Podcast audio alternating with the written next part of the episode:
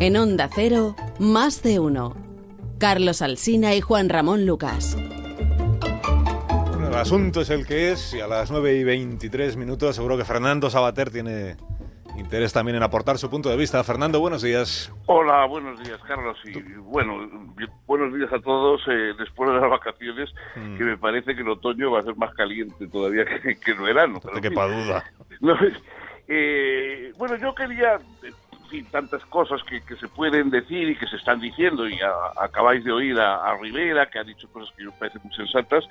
Eh, yo quería recordar que a por lo menos todos estos, todos estos sobresaltos podrían servir para que todos los españoles nos enteremos un poco de lo que significan las leyes. Y porque eh, realmente el, el violarlas, el saltárselas de la manera que se está haciendo en Cataluña, eh, cuando se habla de que es algo pacífico, que no es violento, bueno, no es exactamente cierto.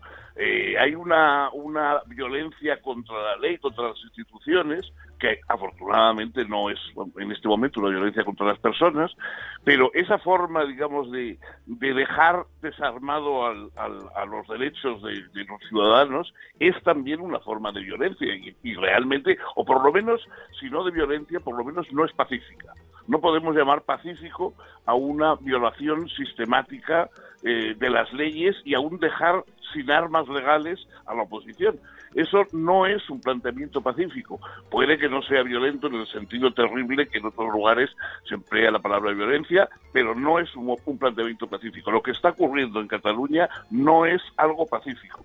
Y eso hay que recordarlo porque para eso están las leyes democráticas, precisamente para mantener la paz ciudadana, que es lo que se está, lo que se está eh, vulnerando. Yo quisiera recordar a los a los oyentes las, las estatuas de la justicia. Y ustedes habrán visto y normalmente en muchos en muchos juzgados, en muchos centros se hay hay estatuas de la justicia. La justicia se la representa desde época romana, normalmente con una venda en los ojos que indica la imparcialidad eh, que debe tener la justicia. Con, en una mano lleva una balanza, la balanza de la ley, que es eh, equilibra a todos los, los también los ciudadanos, y en la otra mano la justicia lleva una espada. Eh, no hay justicia sin espada. Es verdad que la justicia tiene que ser imparcial, es verdad que la justicia tiene que tener el equilibrio de la ley, pero es verdad también que la justicia lleva una espada porque si no tiene una fuerza para hacerse cumplir, deja de ser justicia. De modo que mm, recordemos eso ahora que verdaderamente va a hacer falta eh, imponer la justicia, es decir, la ley, la fuerza de la ley en Cataluña.